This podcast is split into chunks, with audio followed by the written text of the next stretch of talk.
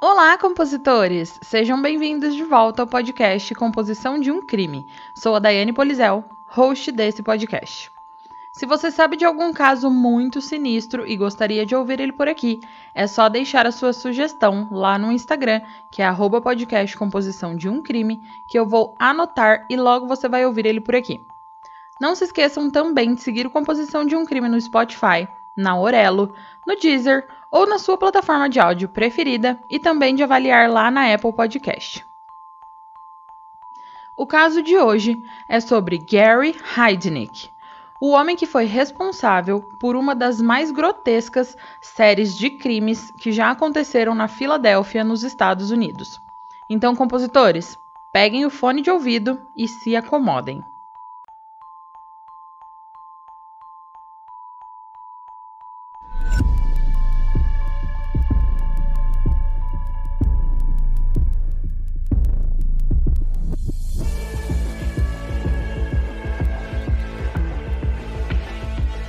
Se você está à procura de um podcast com uma pitada de humor e de morbidez, o Composição de um Crime é para você. Mas lembre-se que esse podcast é sobre crimes reais e algumas falas podem ser explícitas e não recomendadas a pessoas sensíveis e menores de 14 anos. Caso você não fique confortável com tais descrições, recomendo não ouvir.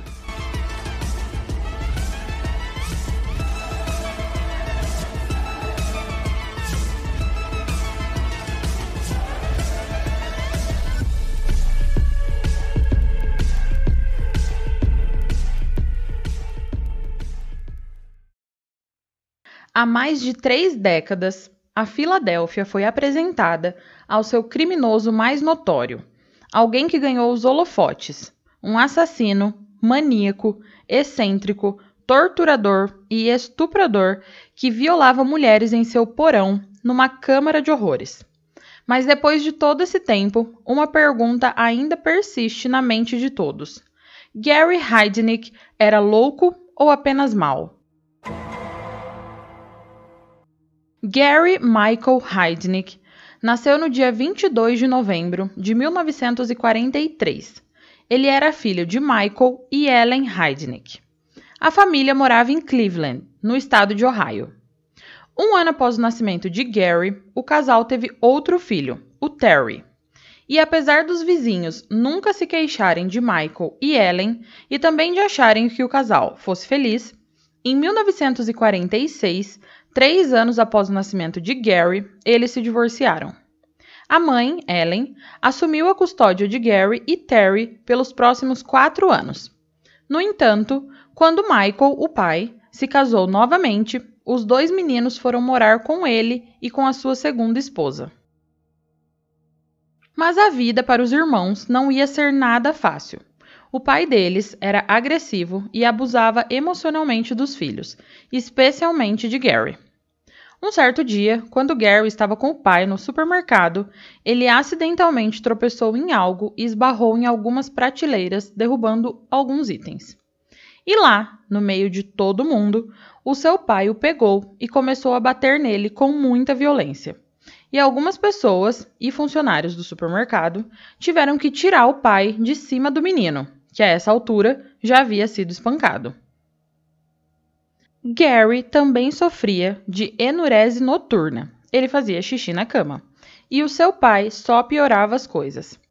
Ele constantemente fazia o menino pendurar os lençóis manchados de urina na janela do quarto, para que os vizinhos vissem, e isso era extremamente embaraçoso para o Gary, que era uma criança. E abrindo um parêntese rápido aqui, a enurese noturna é uma característica bem comum em assassinos em série. Ela não é uma doença mental, nem uma doença física ou alguma coisa desse tipo. É mais um atraso no desenvolvimento que geralmente decorre de uma falta de confiança e de um medo excessivo, uma vez que as crianças estão assustadas e com cicatrizes emocionais.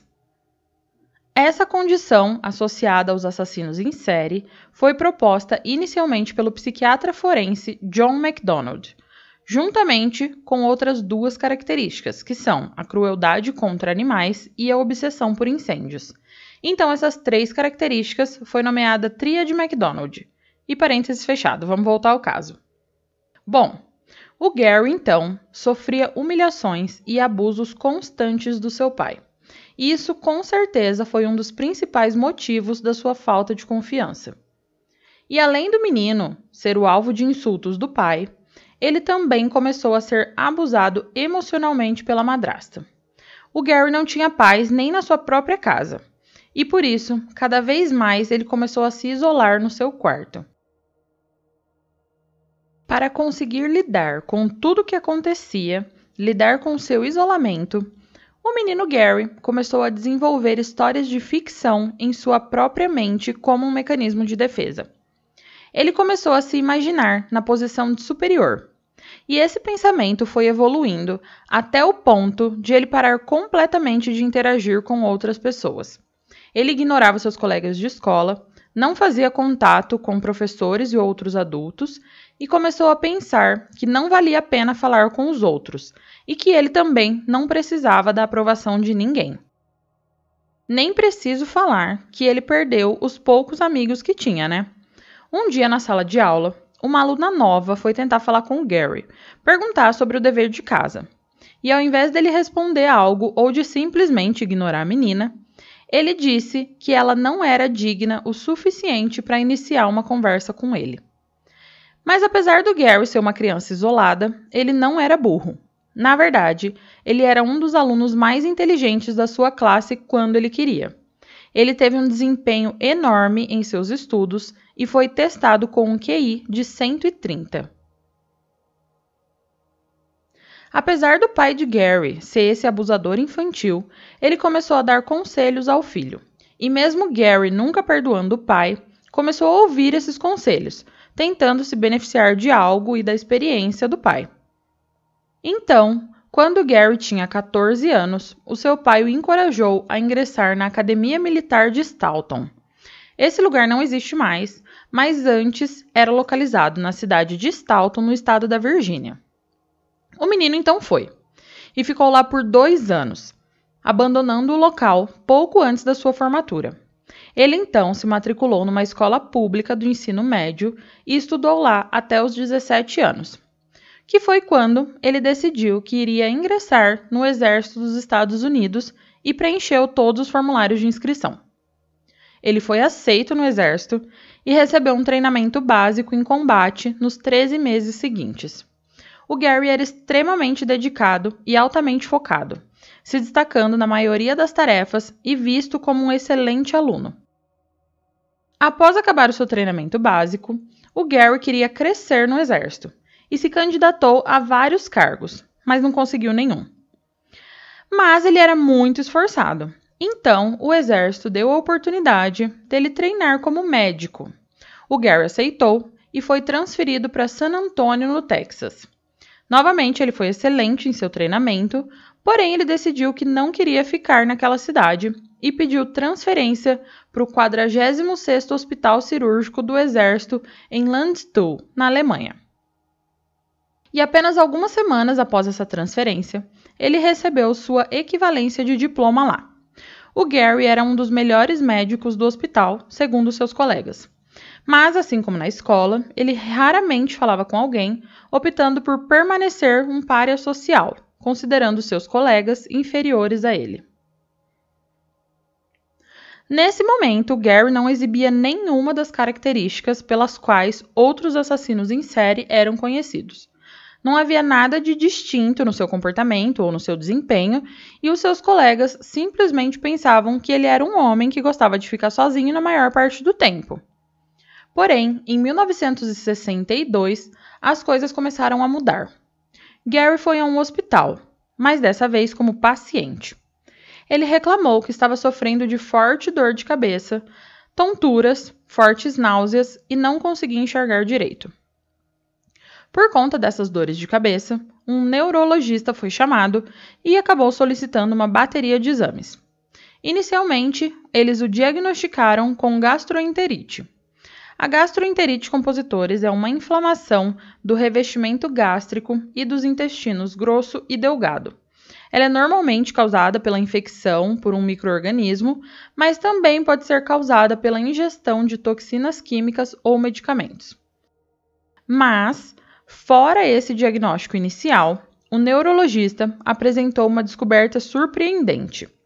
De acordo com seus relatórios preliminares, o Gary exibia sinais de doença mental. Ele então receitou estelazina, que é um remédio antipsicótico usado para tratar a ansiedade e outros transtornos como a esquizofrenia. E após dois meses do relato da doença, lá na Alemanha, o Gary foi transferido de volta para Filadélfia e internado num hospital militar. O neurologista, que estava supervisionando ele na Filadélfia, descobriu que ele realmente sofria do transtorno de personalidade esquizoide, e como resultado da sua condição mental, o exército deu a ele uma dispensa honrosa. Eu acho que eu já falei aqui em algum momento, em algum outro episódio, sobre o transtorno de personalidade esquizoide, mas como eu não tenho certeza absoluta, eu vou resumir ele de novo aqui para vocês. O transtorno da personalidade esquizoide é uma condição caracterizada por um padrão generalizado de distanciamento e desinteresse geral pelos relacionamentos sociais e uma gama limitada de emoções nas relações interpessoais. Isso a gente viu até agora que o Gary bateu 100% nessa descrição. Mas bom, o Gary então havia sido dispensado do exército. E o fato dessa dispensa ter sido por ele ser um paciente mental pesou muito para ele.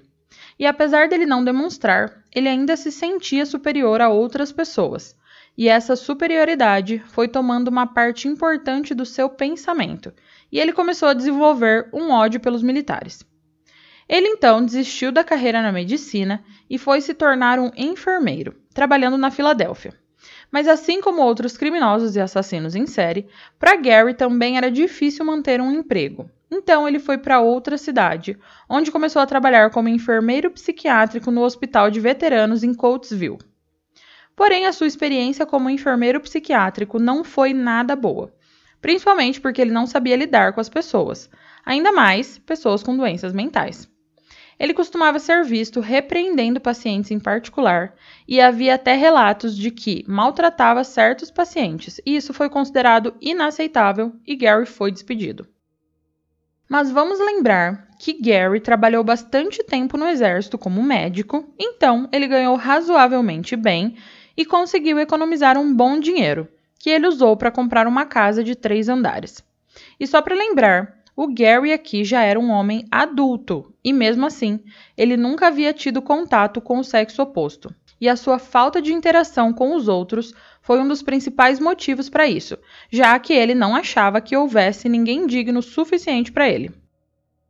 Nesse ponto da vida do Gary, a sua mãe, Ellen, com quem ele já não tinha quase contato nenhum, havia sido hospitalizada várias vezes e havia recebido o diagnóstico de câncer ósseo. Por conta de vários problemas, ela era viciada em medicamentos e era uma alcoolista. E nos anos 70, tudo piorou muito. A Ellen estava com depressão e acabou cometendo suicídio por overdose. Mesmo que Gary tenha tentado ignorar, a morte de sua mãe deixou um grande impacto na sua vida. Ele estava completamente arrasado e, combinado com a sua incapacidade de manter um emprego estável ou de ter qualquer tipo de vida social, Gary decidiu que já estava farto disso. Esta foi a primeira de muitas tentativas de suicídio que ele fez até a sua prisão. Assim como a sua mãe, o Gary tentou uma overdose. Mas a sua tentativa não teve sucesso e ele foi encontrado e levado a um hospital onde se recuperou. Até a sua prisão, Gary fez mais de uma dúzia de tentativas de suicídio. E quando isso não funcionou, recorreu a métodos alternativos, o irmão de Gary também não ia bem. Ele também estava em grande sofrimento e entrou e saiu de várias instituições para doentes mentais, assim como Gary, e até tentou se matar algumas vezes, também não tendo sucesso em nenhuma. Um ano mais ou menos após a morte de sua mãe, o complexo de supremacia do Gary assumiu o controle.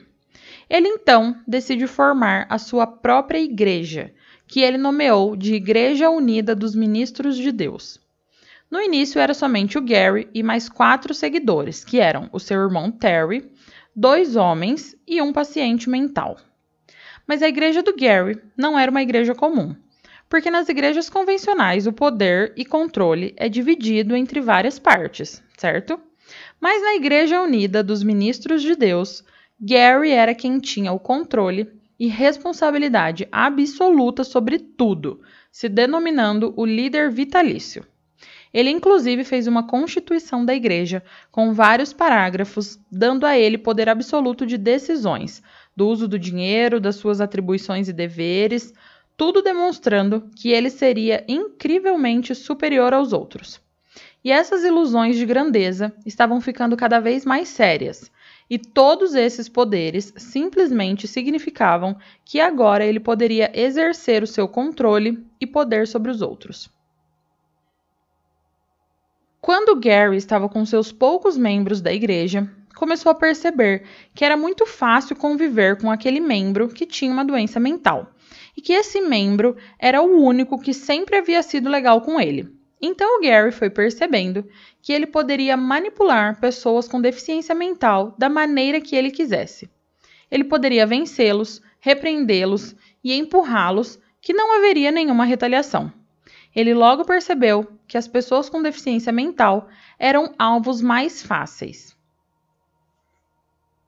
A igreja se tornou um empreendimento muito lucrativo, com quase 50 membros. Não demorou muito para o Gary perceber que a sua sorte estava prestes a mudar para melhor. Ele vendeu a sua casa e comprou outra propriedade de três andares. Nesta, ele alugou dois andares e foi morar com Anjanette Davidson, que era uma paciente doente mental e mentalmente incapaz. Foi nesta época que a sorte do homem começou a mudar e ele logo começou a viver uma vida de muito sucesso, e assim como outros doentes mentais, ele percebeu que quando era agressivo com a Jeanette, ela nunca falava ou reclamava para ninguém, e ele gostou muito disso. Repetidamente, os serial killers entram em ação por um motivo ou por outro.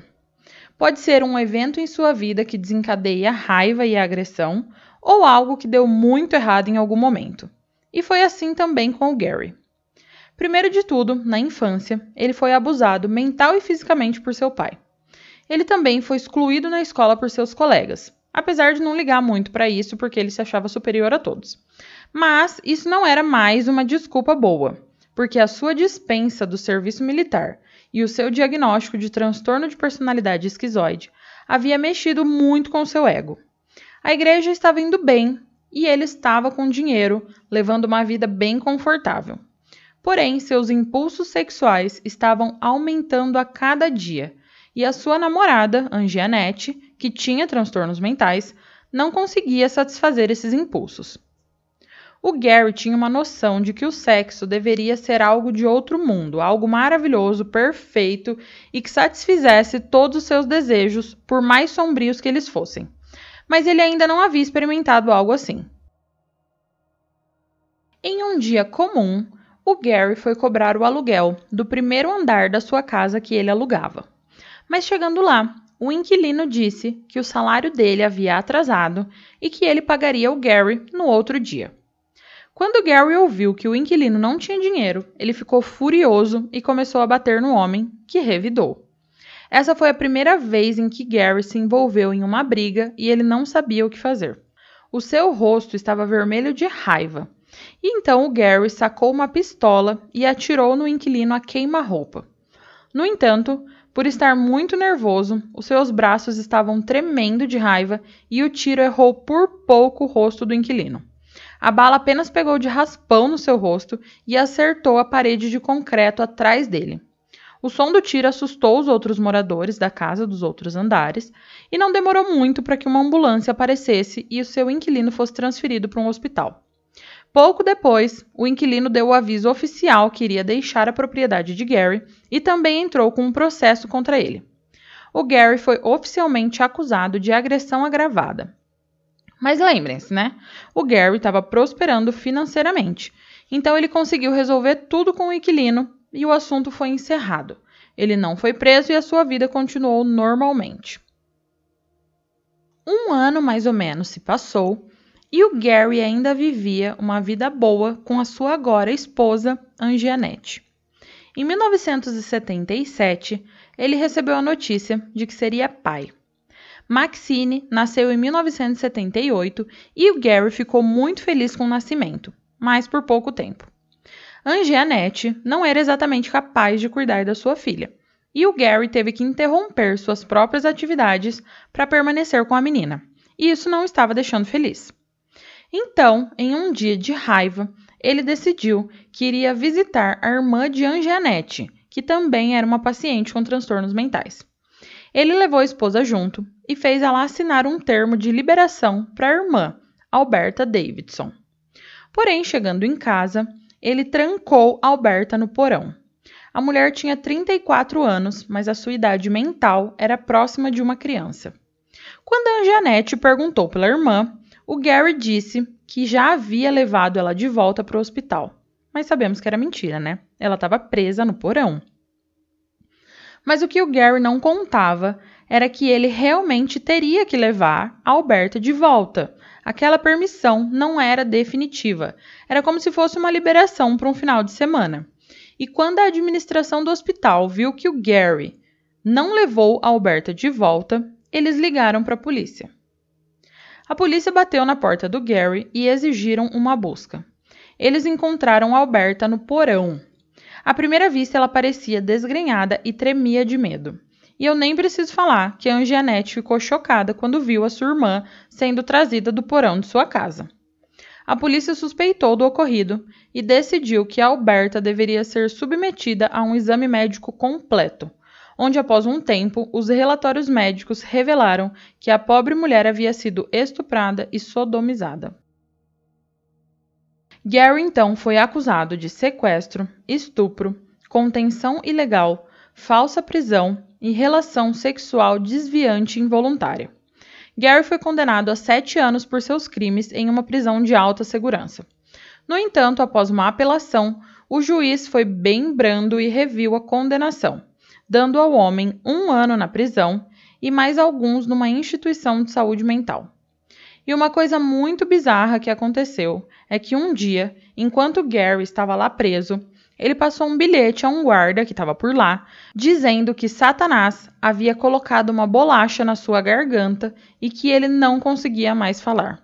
E ele permaneceu completamente calado pelos próximos dois anos e meio, sem falar com ninguém. Eu achei isso muito estranho e resolvi trazer essa informação que não tem nada a ver e não é relevante para o caso, mas eu achei isso bem estranho. Mas bom, ele foi libertado em 1983, mas sob a supervisão da polícia, porque ele ainda estava em liberdade condicional. E durante todo esse tempo que o Gary estava preso, a Igreja Unida para os Ministros de Deus estava prosperando e indo muito bem. Obviamente, né, uma vez que o Gary era o único que tinha autoridade para utilizar os fundos da igreja, ele construiu um pé de meia limpo durante o tempo dele na prisão. Em 1984, o Gary vendeu a sua casa e comprou outra. Já em 1985, ele se casou de novo. E agora, como que ele se casou, compositores? Bem, naquela época tinha uma coisa chamada noiva por correspondência que estava na moda. O homem se correspondia com uma mulher e os dois negociavam um valor e se tornavam noivos e depois casavam. Simples assim. Então, vinda das Filipinas, Betty Distel, uma mulher bonita e muita areia para o caminhão de Gary, chegou. Ela queria estabilidade e o Gary era bem estável no quesito dinheiro mas também só nesse quesito, né? Os dois se casaram em Maryland no dia 3 de outubro de 1985. No entanto, o casamento não durou muito. Um dia, a Beth voltou para casa e encontrou Gary na cama com outra mulher. O casal teve uma briga, mas o Gary se desculpou e prometeu que nunca mais isso aconteceria. Porém, poucos dias depois, a Beth o encontrou novamente na cama com outra mulher. E dessa vez, quando ela ergueu a sua voz para falar com o Gary, Gary a espancou e a forçou a assistir enquanto ele mantinha relações sexuais com essa outra mulher. Mas alguns dias depois, ele levou uma prostituta e fez a Betty assistir tudo. A mulher então entrou com um pedido de divórcio e os dois se separaram logo em seguida. Mas o que o Gary não sabia era que a Beth estava grávida, fruto dos seus constantes estupros à ex-esposa. Um ano após o divórcio, a Beth entrou com um pedido de pensão alimentícia. Ela havia dado à luz a um menino chamado de Jesse John Disto. Gary também teve mais um filho com outra mulher. O menino se chamava Gary Jr. E não vamos esquecer que ele tinha a filha Maxine, que era fruto do seu casamento com Angianette. Beth, além da pensão, também entrou com uma ação criminal contra o Gary. Ele até foi acusado de agressão indecente, estupro conjugal, agressão e relação sexual desviante involuntária. Porém, as acusações foram retiradas quando a Beth não compareceu para depor. Então, o Gary estava solto novamente. Após esse turbilhão de coisas que Gary havia passado, os demônios em sua mente estavam a todo vapor. E ele teve uma ideia sinistra. Ele decidiu abrir uma fábrica de bebês em seu porão. Ele decidiu sequestrar, prender e depois engravidar dez mulheres diferentes. E ele deu início em seu plano em novembro de 1986. Josefina Rivera era uma prostituta que passava a maior parte do tempo no norte da Filadélfia. Ela não tinha uma vida fácil, morava em uma favela e tinha um namorado que brigava constantemente. Em um dia chuvoso e frio, após uma briga com o namorado, ela saiu de casa com a esperança de encontrar algum cliente pelo caminho. Um Cadillac branco passou lentamente e parou perto da mulher, que se inclinou na janela. O homem que olhou para ela do assento do motorista usava óculos e barba. E ela então perguntou se ele poderia dar uma carona para ela, e ele prontamente disse que sim. Josefina então entrou no carro e se sentou no banco do passageiro. E o Gary já estava estudando a sua vítima. Ela era uma mulher negra e Gary mantinha um certo ódio contra pretos, o famoso e constante racismo que ainda persiste na nossa sociedade, né? Mas enfim. O Gary disse à mulher que a levaria para sua casa e Josefina já havia percebido que ele era rico. Ele tinha um relógio que parecia caro, pulseiras e corrente de ouro e dirigia um Cadillac. Então ela aceitou ir para a casa dele. Chegando lá, ela percebeu que a casa em si não aparentava ser uma casa de alguém muito rico. Porém, quando ela olhou na garagem, viu um Rolls Royce estacionado. Entrando na casa, que estava muito suja, a mulher viu um corredor que estava com as paredes cobertas de notas de 1 e 5 dólares penduradas. Ela já havia conhecido muitos homens ricos, mas nenhum tão excêntrico a ponto de fixar dinheiro nas paredes. E enquanto ela admirava aquela parede de dinheiro, sentiu duas mãos começarem a apertar a sua garganta. Assustada, ela começou a se debater quando de repente o aperto parou e Gary agarrou os braços da mulher, amarrando-os atrás das costas e a levando para um porão frio e escuro. Lá no porão, Gary amarrou a mulher pelos tornozelos a uma corrente presa em alguns canos e saiu. Porém, estava muito escuro e ela não conseguia ver nada. No outro dia, com a luz entrando por algumas frestas, Josefina conseguiu enxergar melhor onde estava, e o que ela viu não foi nada bom. O porão tinha sido transformado em uma prisão.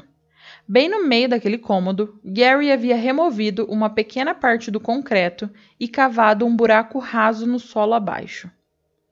Não demorou muito para que Gary voltasse e começasse a cavar aquela cova novamente. Josefina perguntou por que, que ele havia levado ela para lá. E ele disse a ela que tudo que ele sempre quis foi uma família grande e que ele já tinha quatro filhos com mulheres diferentes, no entanto, ele não conseguiu manter contato com esses filhos. Ele ainda disse a Josefina que o seu plano era levar dez mulheres para lá, engravidar todas elas e construir uma família. Josefina questionou o homem sobre esse plano e o Gary ficou muito irritado, estuprando a mulher e batendo nela. Ele ficou tão furioso que puxou a mulher para aquela meia cova cavada no chão e pediu para que ela ficasse deitada em posição fetal lá dentro. Ele então cobriu o topo da cova com pesadas ripas de madeira e também colocou pesos bem pesados sobre essas madeiras para garantir que a Josefina não pudesse escapar. e tudo isso ainda amarrada pelos tornozelos. E para quem não conseguiu visualizar direito essa cena, lá no Instagram, que é podcast composição de um crime, na postagem desse episódio, vão ter as fotos e uma representação dessa cova, compositores. Mas voltando. Para impedir também que alguém ouvisse a mulher gritando, ele ligou o rádio numa estação de heavy metal. A mulher, percebendo que não ia adiantar lutar nem gritar, desistiu e já estava esperando para morrer. Após algum tempo, Josefina ouviu o som de Gary brigando com outra mulher, e pouco tempo depois, Gary atirou da cova, somente para ela perceber que havia mais outra mulher amarrada, assim como ela. Assim que o Gary saiu, a Josefina tentou conversar com a mulher, que era Sandy Lindsay. Mas após alguns minutos de conversa, Josefina percebeu que talvez ela não falaria nada mesmo. A mulher também tinha transtornos mentais. As duas estavam lá, amarradas, e sofriam constantes estupros de Gary, que descia e fazia o que queria com elas. Ele estava começando a gostar muito daquele espaço de tortura e começou a aprimorar as suas habilidades como torturador. Às vezes, ele amarrava o braço de uma delas para cima e só vinha tirar depois de horas, o que causava falta de fluxo sanguíneo e uma grande dor às mulheres. O Natal estava se aproximando e o Gary achou que estava na hora de acrescentar mais uma esposa ao seu porão. Ele então saiu para andar de carro e acabou encontrando Lisa, de 19 anos. Ele ofereceu uma carona à garota, que aceitou.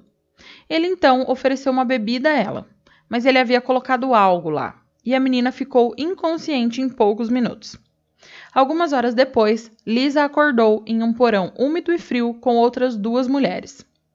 Josefina e Sandy contaram a história a Lisa e elas pensaram que se uma delas conseguisse escapar, essa enviaria ajuda imediatamente. Mas mais de uma semana se passou e elas não conseguiram fugir, e as três mulheres foram submetidas a estupros e torturas intermitentes.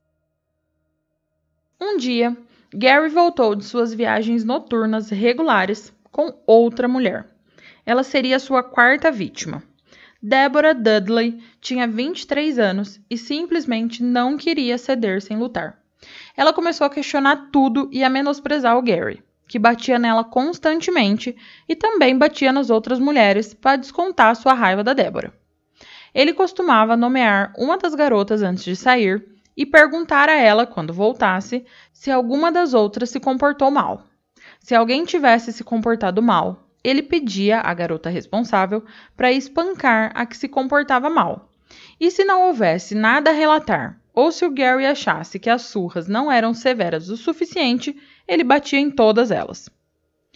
Josefina foi percebendo que o Gary tinha um complexo de superioridade e decidiu conquistar a sua confiança ela começou a mostrar a sua lealdade e tornou-se muito obediente a Gary, dando a impressão de que realmente gostava de ser sua esposa. E nessa época, o desejo sexual do Gary estava muito mais acentuado. Ele passou a estuprar as mulheres constantemente. E além disso, obrigavam as mulheres a fazer sexo entre si para ele assistir. Aos poucos, ele também foi sendo um pouco menos sinistro, mas bem pouquinho ele instalou um banheiro portátil para que elas pudessem se limpar e até tomar banho. Porém, a bizarrice sempre voltava, e ao invés de alimentar as mulheres com comida, ele agora passou a dar comida de cachorro enlatada para elas. Poucos dias depois, ele voltou com outra mulher, Jacqueline Askins. Ela tinha 18 anos. Quando ele descobriu que ela não poderia ser amarrada adequadamente como as outras, porque os seus tornozelos eram muito pequenos, ele optou por algemas nos pulsos. Ele também trouxe comida chinesa no final do dia para comemorar o aniversário de Josefina. Ela estava se tornando rapidamente a sua esposa favorita, e ele tinha a impressão de que Sandy e Josefina haviam engravidado e ele estava de muito bom humor. Com o passar do tempo, os métodos de tortura e espancamentos de Gary tornaram-se cada vez mais severos. Em fevereiro de 1987, Gary puniu Sandy por levantar as pranchas do poço. Ele a pendurou em uma viga do telhado algemado em um dos seus pulsos e a deixou lá por vários dias. A condição da mulher foi piorando rapidamente e ela estava ardendo em febre, ainda mais porque ela se recusava a comer e a beber água. O Gary, pensando que ela estava fingindo, bateu nela e arrastou ela de volta para a cova. Durante essa semana, ele enfiava comida na boca da mulher e fechava, só deixando ela abrir quando tivesse engolido a comida. Um dia, porém, ele foi tirá-la da cova e percebeu que seu corpo estava mole. Ele então verificou seu pulso e adivinhe, não tinha pulso nenhum. A Sandy estava morta. Ele então disse às outras mulheres que ela provavelmente havia se engasgado com a comida. Ele pegou o corpo de Sandy e levou escada acima. Nem havia dado tempo das outras mulheres ficarem chocadas quando elas ouviram o barulho de uma serra elétrica sendo ligada no andar de cima. O choque e o horror se transformaram em medo genuíno quando pouco depois o cachorro de Gary desceu as escadas com um osso grande e carnudo e comeu na frente das mulheres. Até se supôs que ele alimentou as mulheres com a carne de Sandy misturada à comida de cachorro, mas isso não foi 100% provado. Não demorou muito para que a casa começasse a feder. A situação estava tão ruim que os vizinhos perceberam e chamaram a polícia. Um policial chegou à porta de Gary para investigar, mas o homem garantiu ao policial que era de um jantar assado cozido demais e nada mais. Após a morte de Sandy, Gary começou a se comportar pior do que antes e começou a inventar mais maneiras de torturar todas elas. Quando elas se mostravam mais desafiadoras e desobedientes, o Gary as levava para cima e mostrava a cabeça de Sandy dentro de um jarro. Isso era assustador o suficiente para que elas ficassem quietas por vários dias. A geladeira dele também tinha várias outras partes do corpo de Sandy, como os braços e as pernas dela, embrulhada em plástico. Ele também arrumou outra forma de tortura. Ele pegava um fio desencapado, colocava uma ponta na tomada e a ponta desencapada na corrente de ferro que prendia as mulheres. Ele se divertia vendo elas se contorcerem de dor. Porém, de todas essas torturas, Josefina estava isenta. Ele gostava dela e gostava mais ainda que ela o obedecia sempre e às vezes até dedurava as outras prisioneiras quando elas faziam algo. Um certo dia, ele resolveu testar outro tipo de tortura. Ele encheu a cova que ficava lá no meio de água e empurrou três mulheres lá dentro, menos a Josefina. Então, ele pegou aquele fio desencapado que estava conectado na tomada e jogou na água, dando um choque violento nas três mulheres. Quando ele se cansou, ele tirou as madeiras e constatou que uma delas, a Débora, havia morrido. Ele então subiu, pegou um papel e uma caneta e pediu para que Josefina escrevesse nesse papel que ela ajudou a matar a Débora, porque caso ela fosse a polícia, ele usaria isso como garantia de que ela também havia ajudado.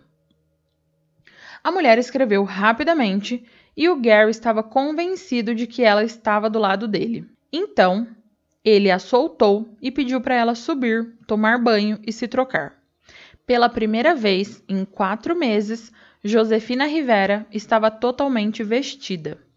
Ele então embrulhou o corpo de Débora em plástico e o manteve no freezer. Josefina tornou-se sua confidente. Ela o acompanhava constantemente em vários passeios e os dois iam a restaurantes. Um dia, Gary disse a ela que vinha enganando as autoridades por muitos anos e que se um dia fosse pego, simplesmente diria que estava louco. Gary fez Josefina o ajudar a se livrar do corpo de Débora, que eles acabaram jogando em uma floresta e ele também fez com que Josefina o ajudasse a capturar mais uma mulher, Agnes Adams. Assim que chegaram em casa, Agnes se viu despida e acorrentada com outras mulheres no porão. Gary nem mesmo suspeitou que Josefina pudesse ter outros planos. E no dia 24 de março, Josefina finalmente conseguiu dar andamento em seu plano. Há muito tempo, ela vinha tentando convencer o Gary a permitir que ela visitasse a sua família. Ela disse a ele que voltaria com outra esposa se ele a deixasse ir. E, empolgado com essa perspectiva, Gary cedeu. Assim que a Josefina conseguiu ficar longe de Gary, ela correu para o seu apartamento e contou tudo para o seu namorado, que no início achou que ela havia enlouquecido com essa história de canibalismo, mortes, cães comendo carne humana e sequestros. Mas mesmo assim, eles ligaram para a polícia. Os policiais David Savage e John Cannon decidiram ir com Josefina e, quando se aproximaram da casa, o Gary saiu e perguntou coisas sem sentido, tentando parecer louco. No entanto, os policiais ignoraram as falas do homem e pediram que ele levantasse as mãos. Seu reinado de terror finalmente havia acabado. Pouco antes do relógio bater 5 da manhã de 25 de março de 1987, o tenente da homicídios, James Hansen, e um esquadrão de carros da polícia pararam em frente à rua North Marshall 3520. O policial David Savage, junto com o policial McCloskey, seguiram direto para o porão, sob as instruções dadas por Josefina. Enquanto os olhos dos homens se reajustavam ao ambiente escuro e úmido, eles podiam ver a forma de duas mulheres deitadas em um pequeno colchão. David perguntou se havia outras mulheres ali, e as duas apontaram para as tábuas no chão. Os policiais removeram os pesos e moveram as madeiras e viram Agnes agachada naquele espaço. Os policiais levaram as mulheres para fora, para uma ambulância, e agora a parte de busca começava. Eles encontraram costelas humanas e partes de corpos no freezer. O policial David não conseguia acreditar no que estava vendo.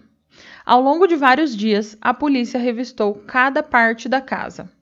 Eles encontraram um armário cheio de material pornográfico exclusivamente com mulheres negras. Eles ensacaram tudo o que puderam encontrar para que mais tarde pudessem ser usados como evidência. Em 23 de abril de 1987, Gary Michael Heidnick foi apresentado ao tribunal. Ao lado dele estava seu advogado, Charles Peruto. Gary foi formalmente acusado dos seguintes crimes: assassinato, sequestro, estupro, relação sexual desviante involuntária, assalto agravado, falsa prisão, exposição indecente, assalto simples, assalto indecente, contenção ilegal. E vários outros crimes. Todas as mulheres que sobreviveram foram depor. Todas elas narrando os horrores que passaram nas mãos de Gary. O doutor Paul Hoyer, do consultório médico legista do condado, também depôs, lendo uma lista das evidências que ele encontrou. Nessa lista haviam dois antebraços, dois joelhos, segmentos de coxa, um braço e várias outras partes do corpo, incluindo tecido muscular e pele. No total, mais de 7 quilos de restos mortais foram encontrados na casa do Gary. O julgamento começou em 20 de junho de 1988 e o advogado de Gary tentou a todo custo mostrar aos jurados que Gary não era capaz de discernir o que estava fazendo. Ele chegou até a perguntar a Gary se ele sabia a diferença entre certo e errado, e o Gary respondeu que não. Ele também levou meia dúzia de especialistas em saúde mental, como psiquiatras e psicólogos, para tentar fazer os jurados verem que Gary era incapaz de entender que aquilo tudo que ele fez era errado. Mas no dia 30 de junho de 1988, o veredito saiu. A juíza levantou e leu: pelo assassinato de Deborah Dudley, culpado em primeiro grau. Pelo assassinato de Sandy Lindsay, culpado em primeiro grau a sala do tribunal ficou completamente silenciosa enquanto a lista continuava. Gary foi condenado com mais de 18 acusações e, em poucas horas, o júri decidiu sobre a pena de morte para Gary. Em janeiro de 1989, Gary tentou suicídio novamente, mas, mais uma vez, ele falhou. Dez anos depois, o governador da época assinou o mandado de execução de Gary, que estava marcado para o dia 6 de julho de 1999.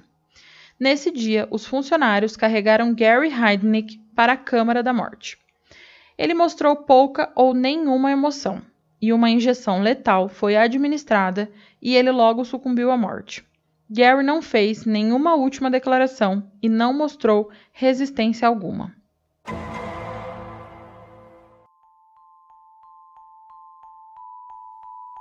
Compositores, o caso de hoje chegou ao fim. O que, que vocês acharam? Só para lembrar vocês, eu estou deixando alguns links de livros aqui na descrição do episódio, na plataforma que você usa para ouvir o composição. Os livros são os que eu uso para as pesquisas dos episódios, quando encontro livros para isso, e mais alguns sobre crimes reais ou histórias macabras.